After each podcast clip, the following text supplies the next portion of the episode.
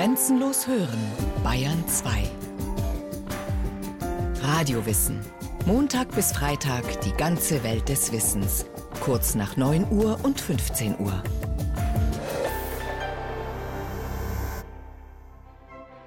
Ah, ci vogliono burro, tartufo, pepe e sale, funghe, basilico, peperoncino, fili d'asciugo, prezzemolo e patate, tra la la la la la la la la, tra la la la la la la la la, lo stomaco è il teore e dirige la grande orchestra delle nostre passioni. Buon appetito, buon appetito, buon appetito, buon appetito,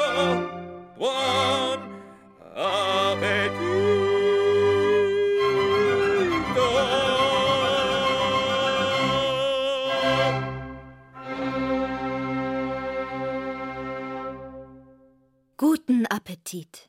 Nostre Passioni. Nun auf jeden Fall die Leidenschaften von Giacchino Rossini. Cucina e musica. Die Kochkunst und die Musik. Falsche Gewürze tun ebenso weh wie falsche Töne.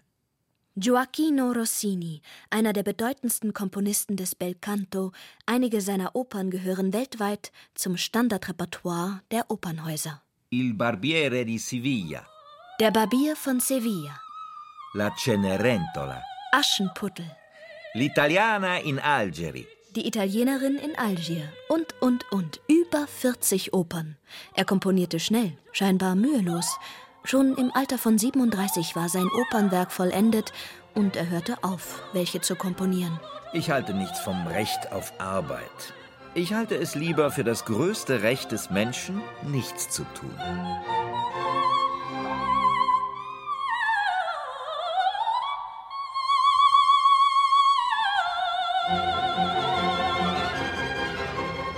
Tun? Rossini widmete sich von jetzt an seiner anderen großen Leidenschaft. Nach dem Nichtstun weiß ich für mich keine köstlichere Beschäftigung als zu essen. Anständig zu essen, versteht sich. Das, was die Liebe für das Herz ist, ist der Appetit für den Magen. Und deshalb schuf Rossini nun Tornedo Rossini. Rinderfilets mit gebratener Gänseleber und schwarzen Trüffeln auf Madeira-Soße. Gode di Aragoste, il Turco in Italia. Langustenschwänze mit Raki, Sultaninen, Stangensellerie und Zimt, benannt nach seiner Oper Der Türke in Italien. Charlotte aux Pommes, Guillaume Tell. Eine Apfelschalotte, deren Taufpate der Apfel vom Kopf schießende Titelheld von Rossinis Wilhelm Tell ist. Wahrhaft unsterblich ist einer erst, wenn ein Gericht nach ihm benannt wird. meinte Igor Strawinski. Rossini, ein Lebenskünstler, Komponist, Feinschmecker, Koch. Temperamentvoll und so schalkhaft wie seine wohl berühmteste Figur Figaro.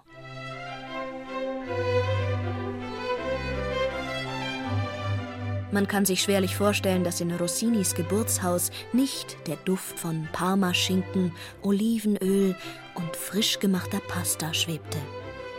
Der volle Magen ist die Triangel des Vergnügens oder die Kesselpauke der Freude.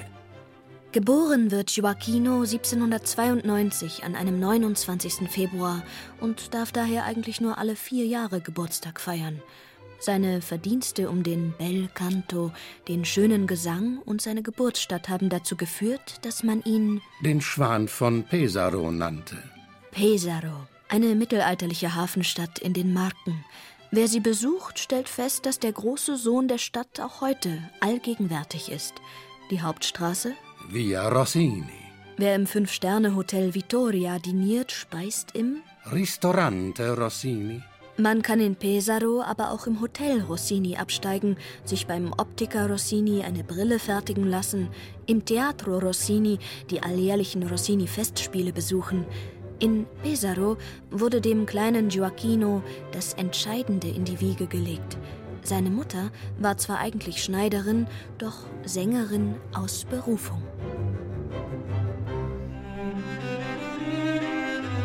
Die arme Mutter. Sie war nicht ohne Talent, obschon sie keine Note kannte. Sie sang als Orecchiante, wie wir das nennen, rein nach dem Gehör. Das verhinderte keineswegs, dass sie hier und da als Prima Donna einsprang. Gioacchinos Vater, der seinen sorglosen Lausbuben liebevoll Vivazza nannte, war Musiker in unterschiedlichen Opernorchestern und Schlachthausinspekteur. Sollte das etwa zu Rossinis lebenslanger Begeisterung für Rindfleisch geführt haben? Als Musiker erkannten Gioacchinos Eltern das Talent ihres Sohnes. Er lernte zunächst Klavier, dann Bratsche, Cello, Cembalo, Horn. und Ich sang als Knabe ganz hübsch.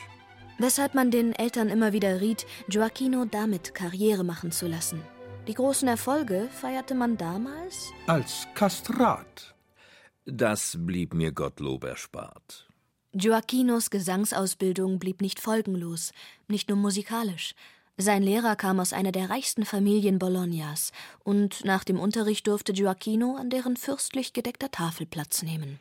Essen, lieben, singen, verdauen. Sind die vier Akte der komischen Oper, die Leben heißt.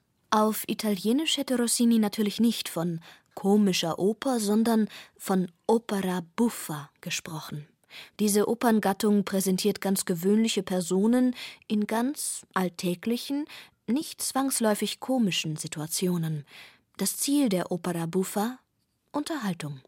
Dass der Schwan von Pesaro für diesen Operntypus ein besonderes Händchen hatte, beweist allein schon sein Barbier von Sevilla. Schließlich bietet das normale Leben genügend dramatische Momente. Doch Rossini hatte nicht nur ein Talent dafür, aus den kleinen Dramen des Alltags Opern zu machen, ebenso raffiniert kreierte er den sogenannten hohen Stil. Die Opera seria, auch als Drama per musica bekannt. Hier geht es um große Gestalten aus Geschichte oder Mythologie und weltbewegende Handlungen. Musikalisch besitzt die Opera seria eine sehr charakteristische Struktur. Die äußere Handlung des Bühnengeschehens findet im Rezitativ statt.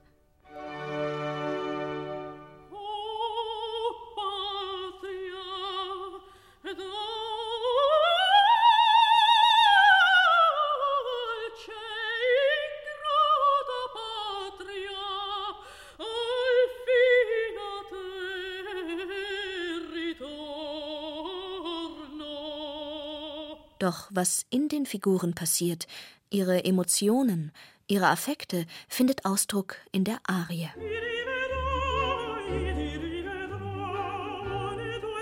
Die Handlung wird gewissermaßen angehalten, Sänger oder Sängerin treten an die Bühnenrampe, singen ihre Arie und treten ab. Diese Arie hier, die Tanti Palpiti aus Rossinis Oper Tancredi, ist übrigens noch unter einem anderen Namen berühmt geworden. Die Reisarie. Denn ich habe sie exakt in der Zeit komponiert, die man zum Reiskochen braucht.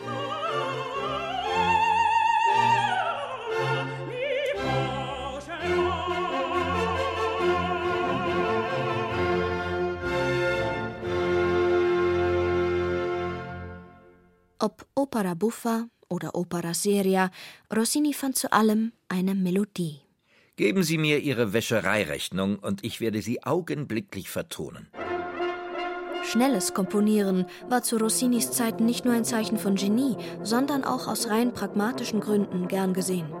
Denn wenn es sich nicht gerade um ein Hoftheater handelte, waren die Opernhäuser keine hochsubventionierten Musenhorte, sondern privatwirtschaftliche Unternehmen, an deren Spitze der Impresario stand.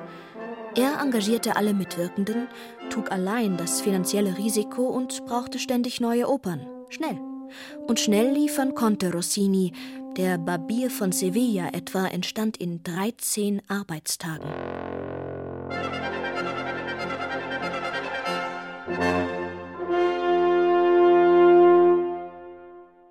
Neben den Einkünften aus Abonnements und der Vermietung von Logen, wo Man Eis und kühlen Sorbet schlürft, Süßes knabbert. hatte ein guter Impresario noch andere Einnahmequellen. Nein, die Oper war zu Rossinis Zeit nicht der Tempel des Schönen, Wahren und Guten, zu dem sie später vom deutschen Bildungsbürgertum gemacht wurde. Man traf sich in der Oper und das keineswegs unbedingt, um eine Aufführung zu besuchen. Die Opernhäuser boten Unterhaltung verschiedenster Art. Restaurants, Cafés. Bibliotheken, Billardsalons, Glücksspiel. Ein Opernkomponist arbeitet zu Beginn des 19. Jahrhunderts für eine Art Freizeitpark. Neben Talent war auch eine ökonomische Arbeitsweise unerlässlich und die Fähigkeit, sich mit den Gegebenheiten zu arrangieren. Da verlässt auch ein Gioacchino Rossini zuweilen die Arbeitsmoral. Ich bin auf der Suche nach Motiven, aber ständig kommen mir nur Pasteten, Trüffel und ähnliche Dinge in den Sinn. Der Tonsetzer hat sich unbarmherzig selbst bestohlen. Liest man 1820 in der Allgemeinen Musikalischen Zeitung. So manche seiner Opern hat Rossini aus Selbstplagiaten, Arien und Ouvertüren aus früheren Werken sowie minimal variierten Ideen zubereitet. Das Rezept? Um dem ständigen Zeitdruck zu begegnen, schafft er sich ein Repertoire schnell austauschbarer Versatzstücke, Zutaten, die man sowohl in dieses als auch in jenes Werk geben kann. Eine wesentliche Grundlage für Rossinis unglaubliches Arbeitstempo. Und sein schneller und enormer Output befriedigt nicht nur die Nachfrage, sondern hilft ihm auch, Misserfolge zu kompensieren. Oper abgesetzt? Voilà, hier kommt eine neue. Ja, auch der große Rossini hatte Misserfolge. Il Barbiere di Siviglia, bei der Premiere ausgebuht. Und meiner zweiten großen Buffo-Oper Cenerentola erging es nicht besser.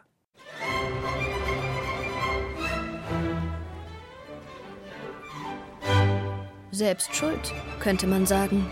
Bei der erwähnten Premiere des Barbiere etwa am 20. Februar 1816 in Rom gingen die Fans des heute beinahe vergessenen Komponisten Giovanni Paisiello auf die Barrikaden. Paisiello hatte das Barbiere-Sujet nämlich schon vorher vertont. Unerreichbar genial, meinten seine Anhänger und quittierten Rossinis Sakrileg, einer neuen Verarbeitung des Stoffs, mit Zischen und Buhen. Hinzu kamen jedoch ein paar von Rossini gänzlich unverschuldete Pannen. Eine Katze hatte sich auf die Bühne verirrt und stromerte zum Amüsement des Publikums immer wieder über die Bühne. Während der Serenade des Almaviva zerbrach seine Gitarre und noch bevor der Vorhang sich zum ersten Mal hob, war einem der Sänger vom Paisiello-Mob die Nase blutig geschlagen worden. Die Paisiello-Anhänger beruhigten sich und die Pannen wiederholten sich nicht. Und Rossini nahm über Nacht noch ein paar Änderungen in der Partitur vor. Die zweite Aufführung war gekrönt von großem Applaus. Und alsbald war der Barbier von Sevilla ein weltweiter Erfolg.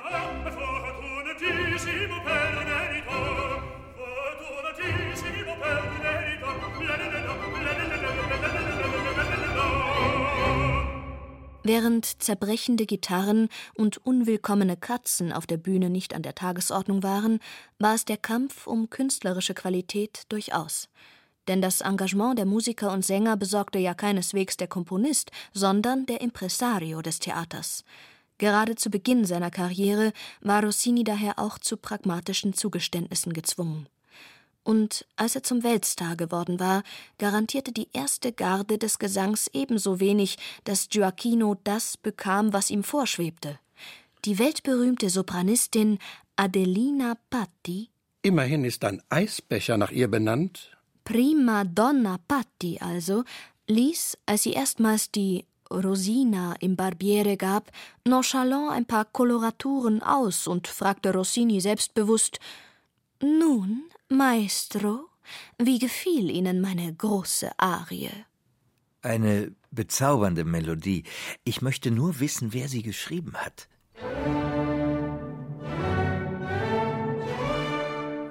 Bereits 1813, also im Alter von 21 Jahren, war Rossini allen Schwierigkeiten zum Trotz mit Tancredi in den Olymp der Opernschaffenden aufgestiegen.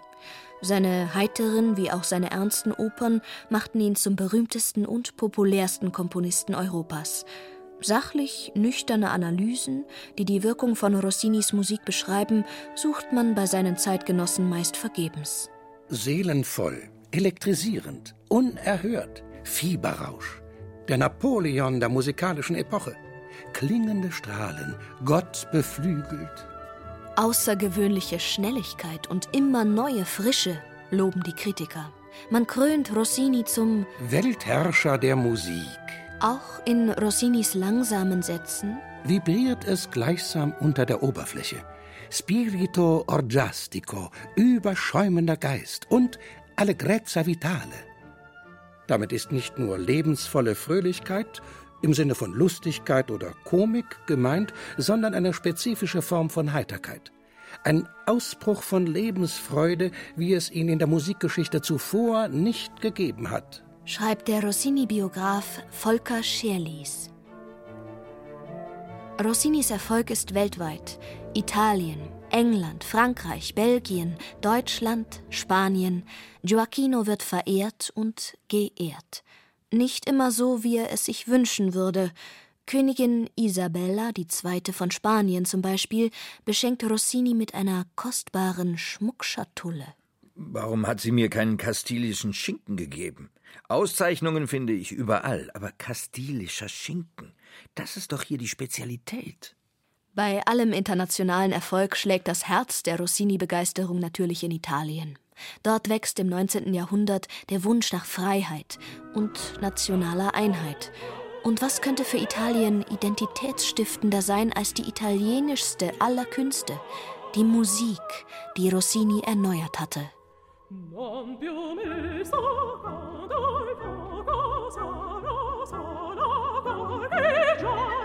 Rossini, das bedeutet Bel Canto.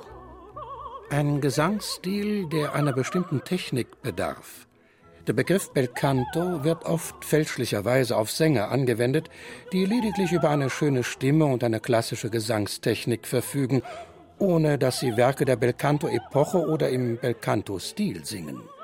Beschreibt der Musikkritiker Jürgen Kesting.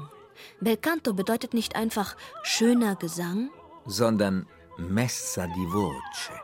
Ein An- und Abschwellen der Lautstärke auf einem Ton – idealerweise von ganz leise bis ganz laut und umgekehrt, ohne Änderung der Tonhöhe. Portamenti. Zwei aufeinanderfolgende Noten in einer Melodie, die durch eine Art Schleifer miteinander verbunden werden. Abbellimenti. Koloraturen, die schnelle Abfolge von Tönen mit kurzen Notenwerten gleicher Länge. Um nur einige wenige Elemente der gesangstechnischen Besonderheiten des Bel Canto zu erwähnen.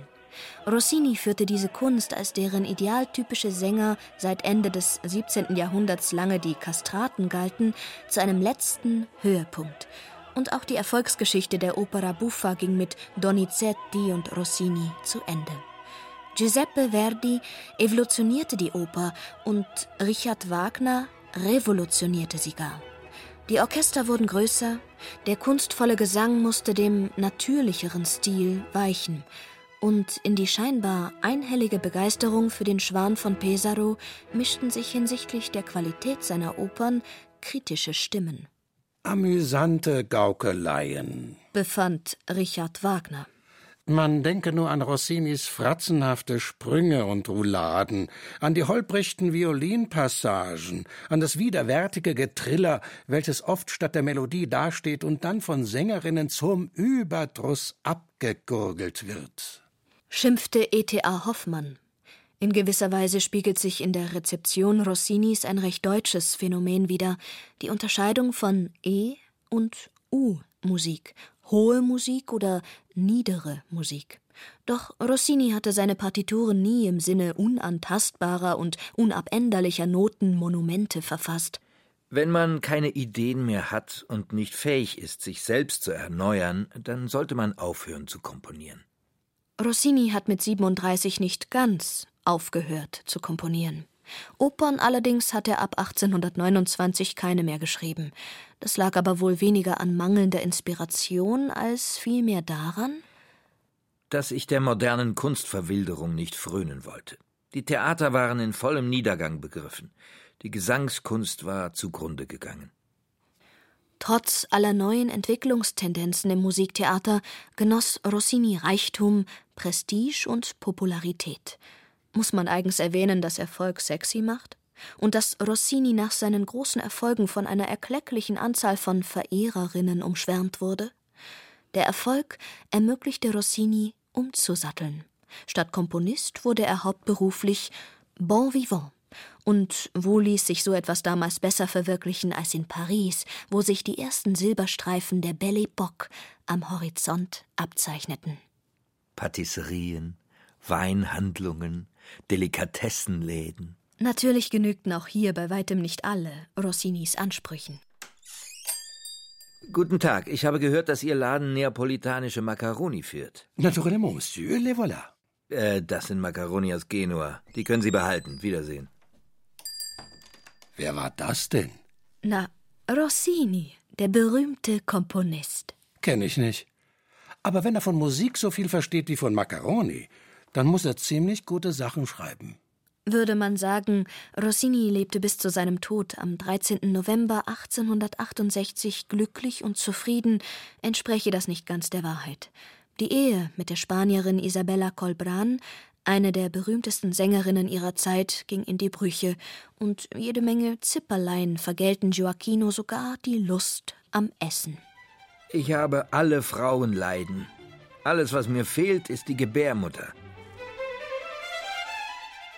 Monsieur Rossini, der von Natur aus ein bleiches Aussehen statt eines gesund blühenden hat, huldigt der Göttin Venus seit seiner frühesten Jugend.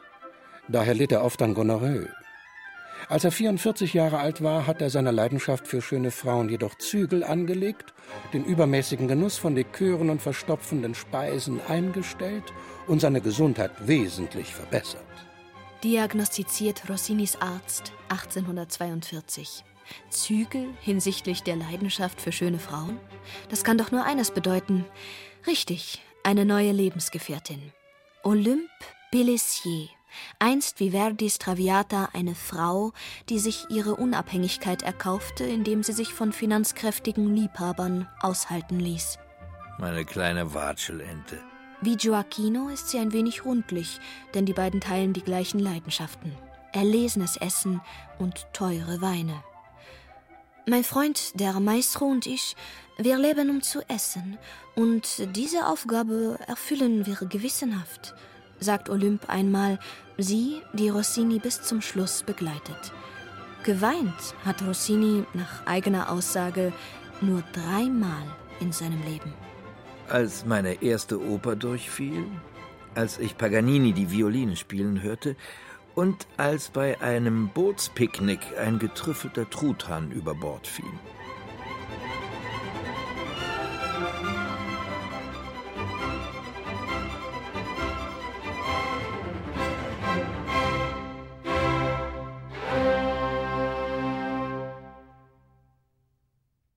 Sie hörten Gioacchino Rossini Falsche Gewürze tun so weh wie falsche Töne von Frank Halbach. Es sprachen Laura Mehr, Stefan Merki und Rainer Buck. Tonotechnik Jochen Fornell, Regie Frank Halbach. Eine Sendung von Radio Wissen.